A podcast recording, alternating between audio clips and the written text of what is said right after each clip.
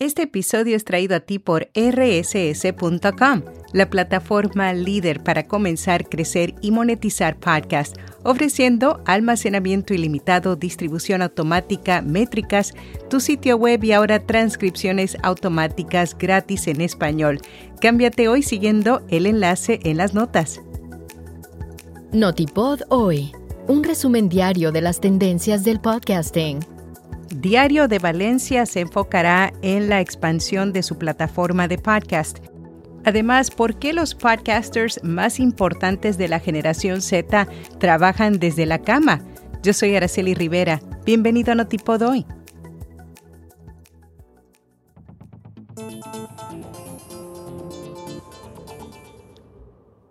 El diario Valencia Plaza, un referente informativo de la sociedad valenciana en España, aumentará su presencia en los podcasts. Van a redirigir sus recursos y generar nuevas sinergias con las empresas de cada una de sus cabeceras.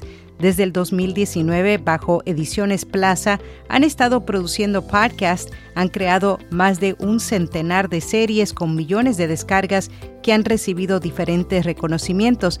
En el 2022 dieron otro paso con la creación de la marca Plaza Podcast, que ha unido sus contenidos periodísticos y de branded content.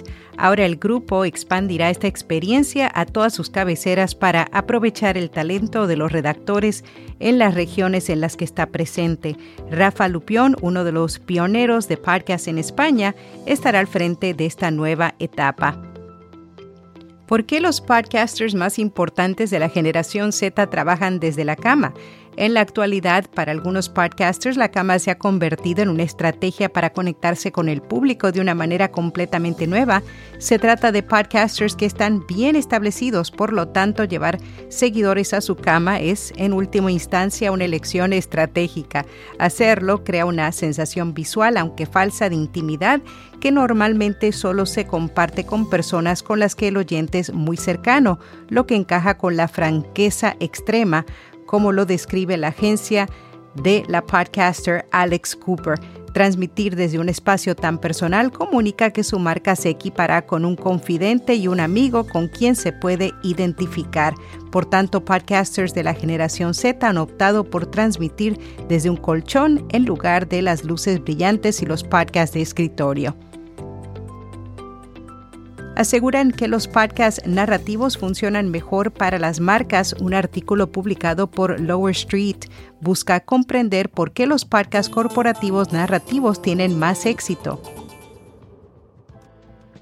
Según cifras compartidas por el laboratorio Livewire, hubo solo 1,7 millones de nuevos capítulos de podcast publicados el mes pasado, lo que sugiere una disminución de un 11,1% en comparación con el mes de noviembre de 2023.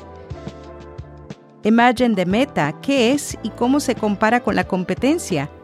El año pasado, la empresa matriz de Facebook, Meta, lanzó un nuevo generador de imágenes de inteligencia artificial llamado Imagine, un competidor directo de plataformas establecidas como Dale y Midjourney, pero que también funciona.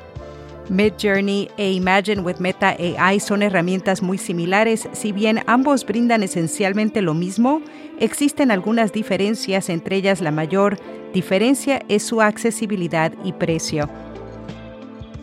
En podcast recomendado, Ni Meladilles, un podcast de humor en el que sus jóvenes presentadores conversan sobre todo tipo de temas desde sus experiencias y conocimientos.